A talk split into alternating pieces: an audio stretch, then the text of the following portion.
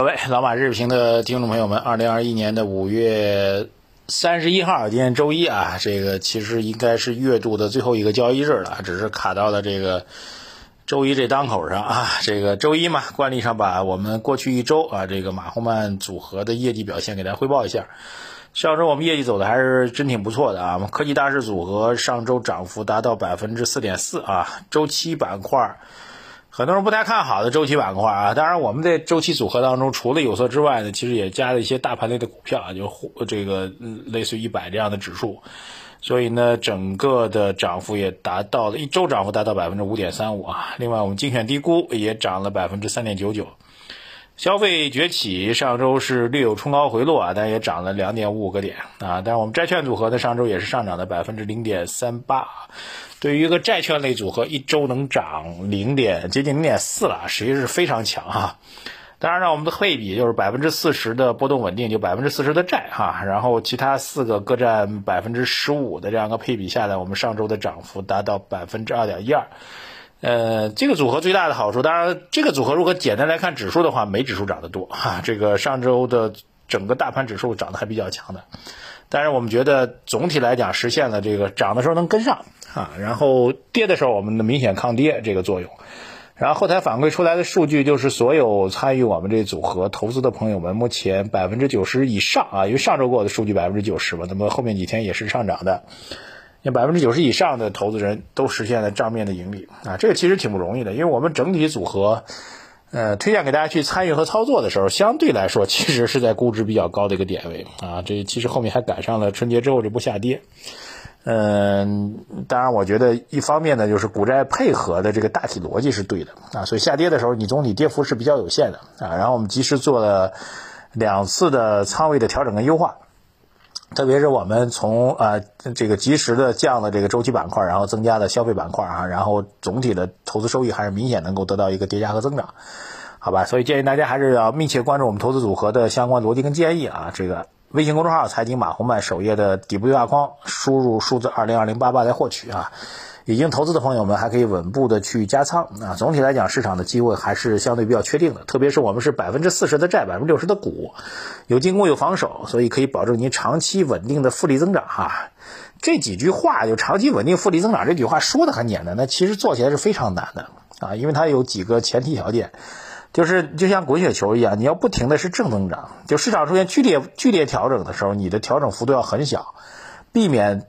哪怕是单个年份的剧烈的回撤，会给你的整体投资造成巨大的损失啊，这其实非常难的。然后争取在每个年度都能实现一定程度当中正增长啊，这其实就更难啊啊，听起来好像挺容易，但实际上做起来非常难。啊，简单来说，你有一年，比如收益是百分之五一百，翻了一倍啊。第二年呢，您又亏了百分之五十啊。听起来好像五十比百分之百要少很多，但由于您的是盈利是几何级数叠加的啊，是乘法叠加的，所以两年算下来，您的收益是零啊，两年时间就浪费掉了，对吧？所以。我们宁可不要这种大起大落的投资逻辑，也要保持每年能够有一定的正增长，然后通过复利效应长期去做正增长，最终能够得到一个惊人的财富的一个增长的一个作用，好吧？是这样的逻辑来给大家解读一下。好，周末两件大事啊，这个都给大家带一下。第一个是国际上的事情，拜登政府正式提出了六万亿美元的这个刺激政策方案。呃，大概分为三个部分啊，一点九万亿是最早提出来的，其实已经通过的啊，已经在落实的，就是针对疫情的啊，两万多亿呢，两点三万亿呢是针对美国基础设施建设的，另外又增加了大概不到两万亿呢，其实是针对这个中低收入群体的医疗啊、教育等等这方面问题。具体细节大家有兴趣去翻一翻吧。这我也看了一些文件，但是我觉得对于我们普通投资者来说呢，不用去搞那么细啊，毕竟是针对美国国内的一个政策和落实。核心点有这么几个，第一个就是这个民主党吧，拜登民主党，民主党的逻辑就要帮助这个中低收入群体啊，所以主要的思维逻辑是帮助中低收入的弱势群体啊，他们缺什么呢？缺教育、缺医疗、缺社会保障，呃，这个等等。另外一大块就是他认为美国的这个基础设施建设这些年一直是个短板。当然，其实美国任何一届总统都这么说的，只是干不成。那拜登呢是下定决心要干。还有一块呢就是科技创新方面呢也要做一些努力，还有就应对疫情啊，无外乎就这么几块啊。总的思路呢就是两个思路，就刚才讲，第一个就是保障中低收入群体，第二个呢就是要把这几个短板补上来啊。第三个呢其实就是要加税啊。这个 民主党怎么去保障中低收入群体呢？就是加税。共和党就减税啊，所以就这样的基本逻辑。那这个逻辑呢，对于全球经济，包括中国经济，会带来几方面的影响。第一个，从全球来讲呢，它要去。加税不只是简单加税啊，它必须要通过这个大量的货币的印刷印刷哈，这个印印美元、印钞、货币泛滥，才能够保证它这个资金能够足够充足啊，否则你资金需求这么大，利率不是很快就上去了吗？利率上去就必须要加息了，那你整个逻辑就会有问题了。所以它依然要保持一个货币的宽松，哪怕拜登和美联储觉得货币应该要收紧了，他也会继续宽松啊。这就是我们看到最近美国国内啊，经济学家一直说。美国这个通货膨胀压力很大的，但是美联储和拜登一直说没问题，没问题，没问题啊，就是他还需要为维持他这六万亿美元的刺激政策，还需要不断的去货币宽松啊，这样全球的资金的泛滥的状况又又比市场之前的预期还要更严峻啊，这样的话，这个对于大宗类的商品啊，以美元计价的商品来说，价格又会相对的提升啊，这是第一个全球影响。第二，对中国影响呢，就是我们认为啊，其实跟刚才那点是相通的啊，就是这个嗯，会有更多的外部的资金来涌入到中国来啊，中国人民币的相对的坚挺，人民币的资产的吸引能力啊，包括人民币未来汇率升值的预期等等，其实会有更多的外资涌到中国来，涌到中国来，因为房价我们被严格控制住了，所以实际上更多的外资会源源不断的涌入到 A 股市场当中来，所以对于 A 股市场投资来说是构成一个利好的。第三影响就是全球的大宗商品啊，就是关于商品的价格呢，最近争议很多啊，很多人说已经见顶了，千万不要碰了。我们一直说这次的这次商品周期跟以往的商品周期不太一样啊，这个以前跟他讲过啊，不太一样的一个原因就是这个呃，由于它是疫情的影响，这个是供给端出现比较大的问题啊，比如铜，它就生产不出来啊，在拉美那边，在智利那边它生产不出来，怎么办呢？另外一个就是呃，在叠加了这次这个拜登的刺激政策，所以整体的。美国在拜登宣布六万亿刺激方案之后，首先就是美国的钢铁、铜、铝这些东西就涨了啊，所以整体这次的商品的所谓大牛市啊，或者说这个巅峰的这个震荡持续时间要比之前预期要长，这一点我觉得是很多人都已经形成错判了。很多人说已经见顶了啊，千万不要碰了。但是我觉得这次是跟历史当中有所不同的，疫情的影响还有六万亿刺激的政策影响。所以大宗即便价格会回调，它依然会比之前的价位要高，依然处于比较高的位置，这一点是很大的一个不同啊。呃，还有一个是若有若无的，就是如果美国的搞大基建，那是不是会采购更多的中国产品呢？但五 G 网络不可能采购我们华为的了，对吧？那美国会不会搞高速铁路呢？会不会用中国设备呢？会不会让中国建筑去那边去揽生意呢？等等等等。当然，我觉得这比较难啊，但是有这种说法，这大概这四方面的影响。总的来讲呢，是利好于资本品啊，利好于股市为主的资本品啊，特别利好于对于以中国这种比较稳定的大经济体的这个资本品的，所以对我们 A 股来说构成一个利好。还有就商品价格依然会处于相对比较稳定的一个高位啊，我觉得商品的牛市可能比我们想象中要更加的波澜壮阔，好吧，这是我们要讲的一大块。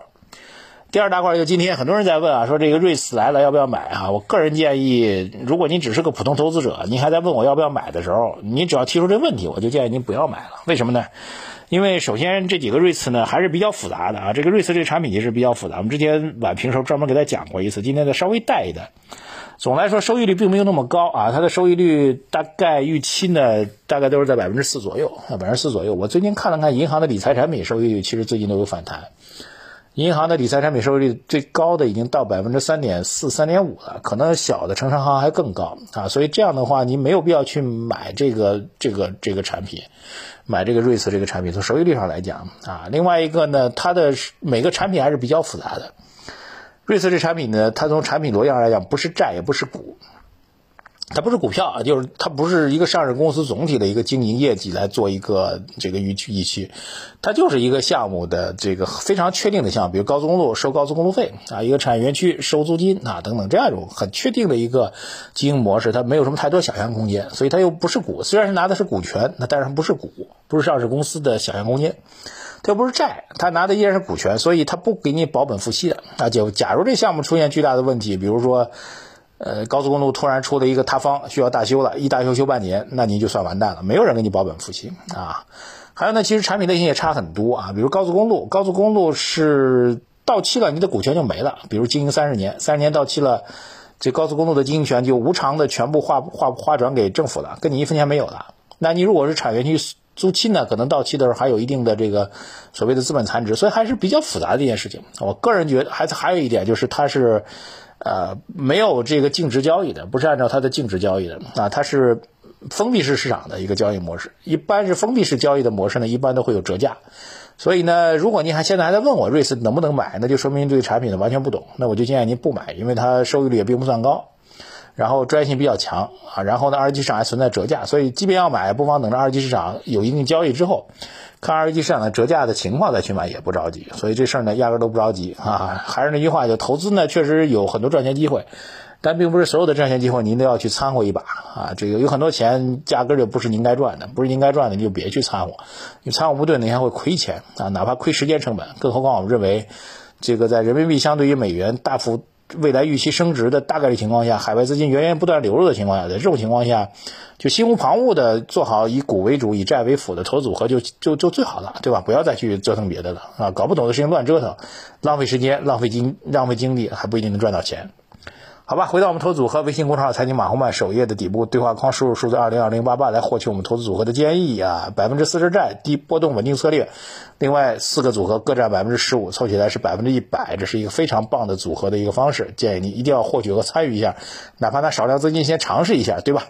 另外呢，我们老板书房的读书会每周两期也在更新当中，微信公众号财经马红漫首页底部对话框输入读书两个字，获取我们老板书房的链接。很多知识呢是要不断的学习的啊，每天呢给您零碎的知识去讲解，系统的投资知识还是听我们的老马书房的内容。谢谢大家，再见。